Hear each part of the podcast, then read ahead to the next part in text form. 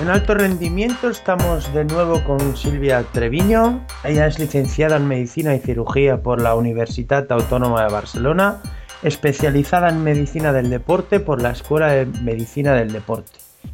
Trabaja como médico de deporte para la Federación Española de Baloncesto y para la Unión Esportiva Mataró. Y además es agente de control antidopaje. Buenas noches, Silvia. Hola, buenas noches, ¿qué tal? A ver, eh, ¿podrías definir específicamente el concepto de doping o dopaje?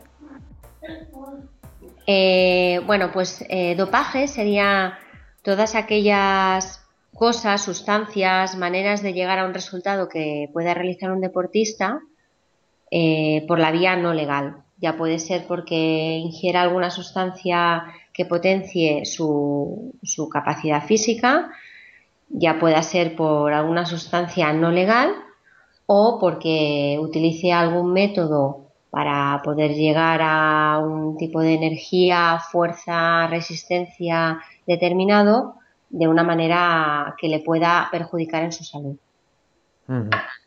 ¿Qué sustancias y métodos se consideran doping en la actualidad?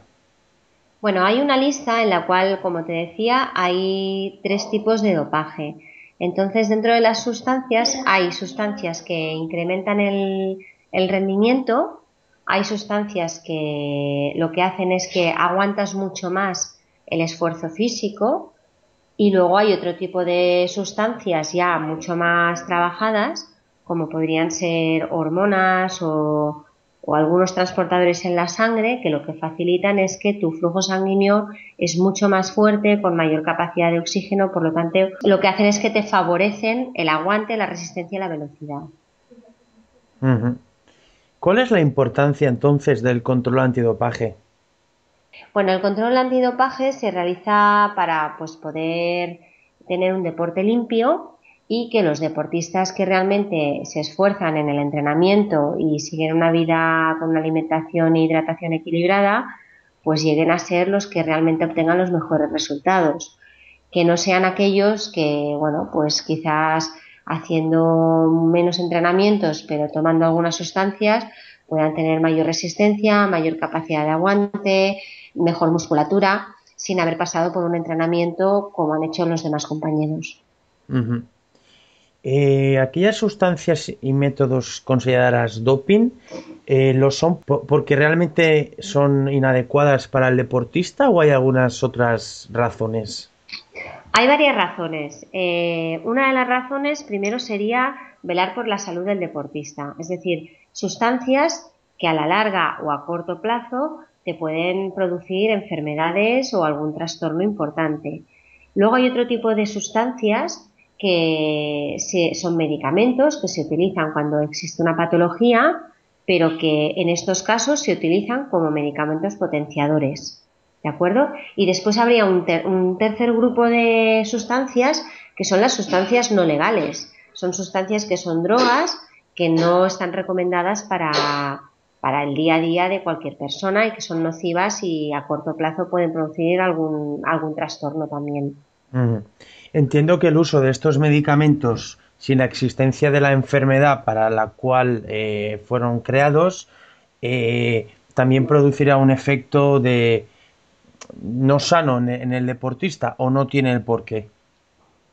Efectivamente, es decir, un medicamento si no tiene un motivo para el que actuar, lo que puede producir es justo el efecto contrario producirte una alteración en cualquier otro órgano o producirte alteraciones ya sea en el corazón, a nivel cerebral o a nivel metabólico, que básicamente es lo que te producen la mayoría de estos medicamentos. Si tú no tienes una alteración y estás poniendo una sustancia que potencia eh, ese tipo de esa alteración o que la modificaría, lo que puedes producir es justo el efecto contrario, perjudicas tu salud. ¿Cómo funciona la, agencia antidopaje? Actualmente, desde el mes de junio del año pasado, la agencia antidopaje ha, realizado un, cambio importante. La agencia antidopaje tiene un, órgano con una presidencia, una serie de, cargos y de la agencia antidopaje dependen todos los agentes y oficiales antidopaje que existen en España. Entonces, eh, nosotros tenemos un número de habilitación como agentes después de haber pasado un, curso y unos exámenes para poder realizar este tipo de controles y tenemos que realizar un mínimo de controles al año de orina y sangre para poder continuar ejerciendo como agente de control antidopaje. Cada dos años normalmente se hace un curso de refresco. Esto normalmente se está haciendo en Madrid, en Cádiz, en Oviedo, en muy poquitos sitios. Entonces, bueno, hay que desplazarse allí, realizar este curso y básicamente la agencia es, eh, todo lo que es el órgano de agencia que está en la sede en Madrid. Eh, depende de los laboratorios. Tiene dos laboratorios en España, que son el Laboratorio de Madrid y el Laboratorio de Barcelona.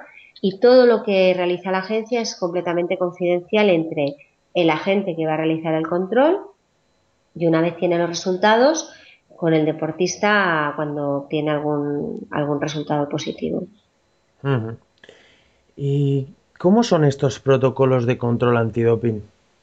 Vale, mira, el protocolo sería, es decir, eh, para realizar un control antidopaje se tiene que realizar en cualquier deportista que esté realizando una competición a nivel nacional. Cualquier deporte que se realice en una liga nacional va a tener la posibilidad de tener un control antidopaje. Entonces, esto eh, la, agencia antidopaje decide cuántos controles en todos los deportes, todas las modalidades deportivas se van a realizar durante el año y durante este año se realizan una serie de sorteos y se deciden jugadores, equipos, etcétera, o competiciones X, donde van a designar cinco o seis días antes un oficial y un agente que van a realizar ese control antidopaje. Entonces lo que hacen, una vez lo deciden, se ponen en contacto con el agente. Eh, el agente confirma que efectivamente tiene disponibilidad para realizar ese control. Es una información que tú no tienes que trasladar a nadie porque vas a ir y tiene que ser, bueno, es un control sorpresa. No se, no se notifica nunca a nadie, no lo sabe ni la federación ni el equipo, no lo sabe nadie que se va a realizar un control.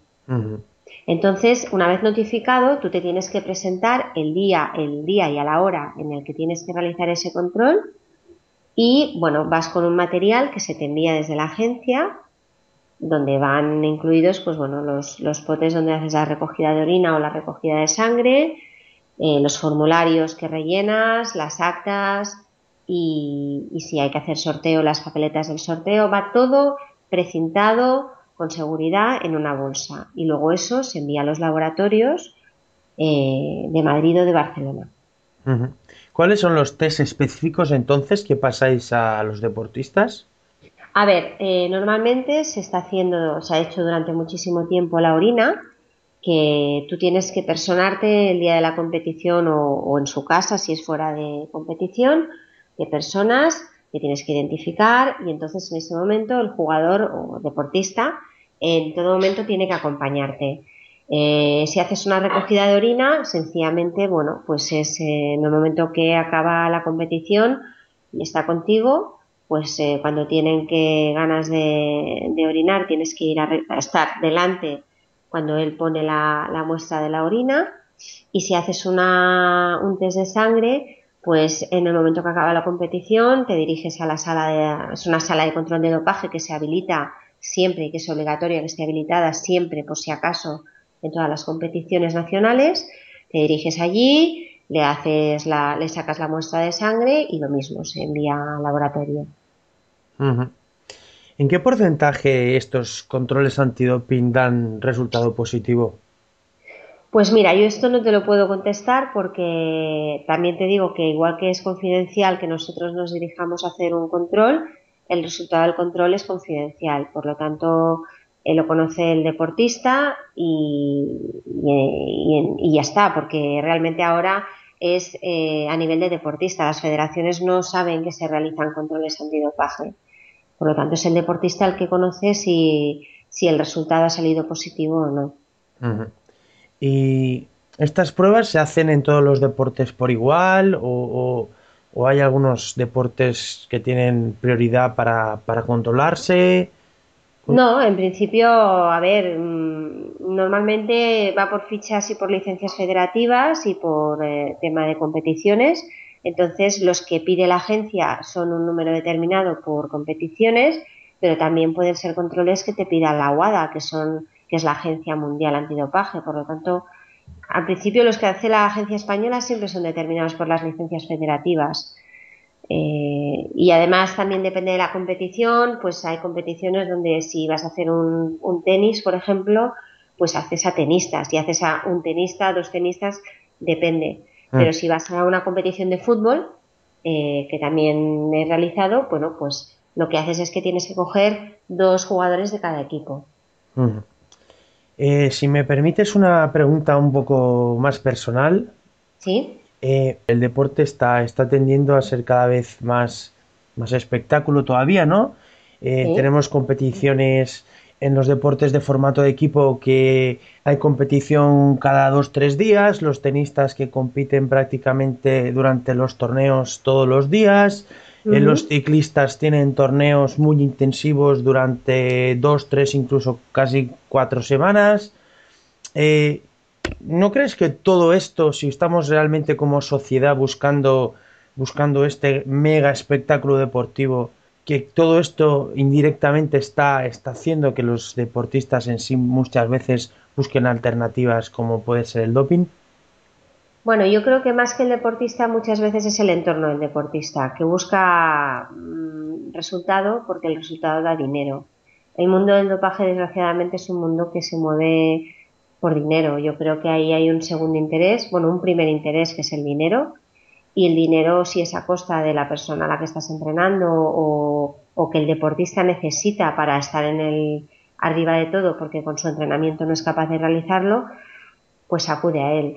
Mm, sigo pensando que hay grandes deportistas, muchísimos, y realmente son más del 95% de deportistas que, no utilizan el dopaje, que están dando espectáculo, que es gente que se entrena muchísimo y que, bueno, es recurrir a la vía fácil. Mm, la mayoría de gente no utiliza estas cosas. Por lo tanto, eso demuestra que, que los entrenamientos bien hechos y la gente que se sacrifica al final tiene sus frutos. Sí es cierto y hay deportes, como tú has mencionado, en los que, bueno, se está exigiendo cada vez más al deportista, ¿no?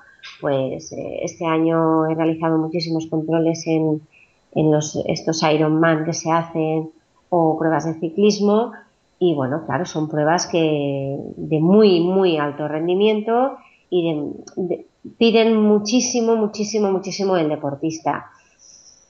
También tengo que decirte que hay muchos deportistas que hacen este tipo de pruebas y no utilizan dopaje y ahí están de los primeros. El tenis también es un, es un deporte que es sobre todo muy mental, pero que, necesita, cuando empiezan con el World Tour, pues tienen torneos prácticamente cada 10 días tienen un torneo en una ciudad del mundo diferente, con un jet lag añadido. Sí, es complicado, pero te vuelvo a repetir, hablo muchísimo con los deportistas porque claro, tú cuando tienes una toma de muestra, pues tienes mucho rato con ellos, ¿no? Y ellos mismos son los que, muchos de ellos están encantados de que se estén realizando controles. A ver, es farragoso porque, claro, tú acabas de jugar y lo que menos te apetece es estar allí de charla una o dos horas o tres esperando a que te vengan ganas de hacer pipi, pero, pero ellos lo dicen, invierten muchas horas de su vida. Eh, si luego viene otro invierte la mitad y consigue mejores resultados, pues eh, a mí me molestaría como deportista. claro. Y Silvia, ya para terminar, como, médico especialista en deporte, ¿qué recomendaciones y qué consejos darías a, los deportistas?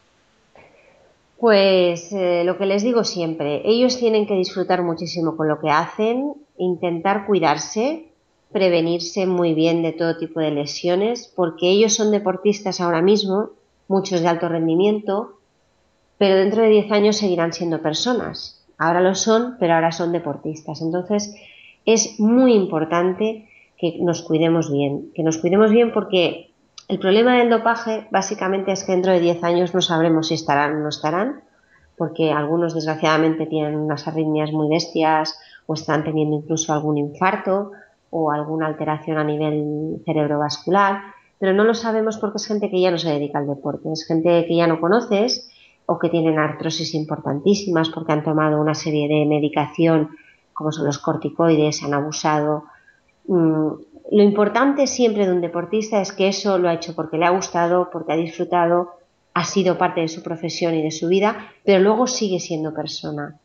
Y es, a mí me da mucha pena ver a, deportistas que con 45, 50 años pues eh, no pueden ni moverse o tienen severos problemas de salud. Entonces, es una pena porque realmente lo que trabajamos desde la medicina del deporte es al revés, ¿no? Que sea la actividad física y si te gusta, pues una cosa que te, que te ofrezca calidad de vida a la larga.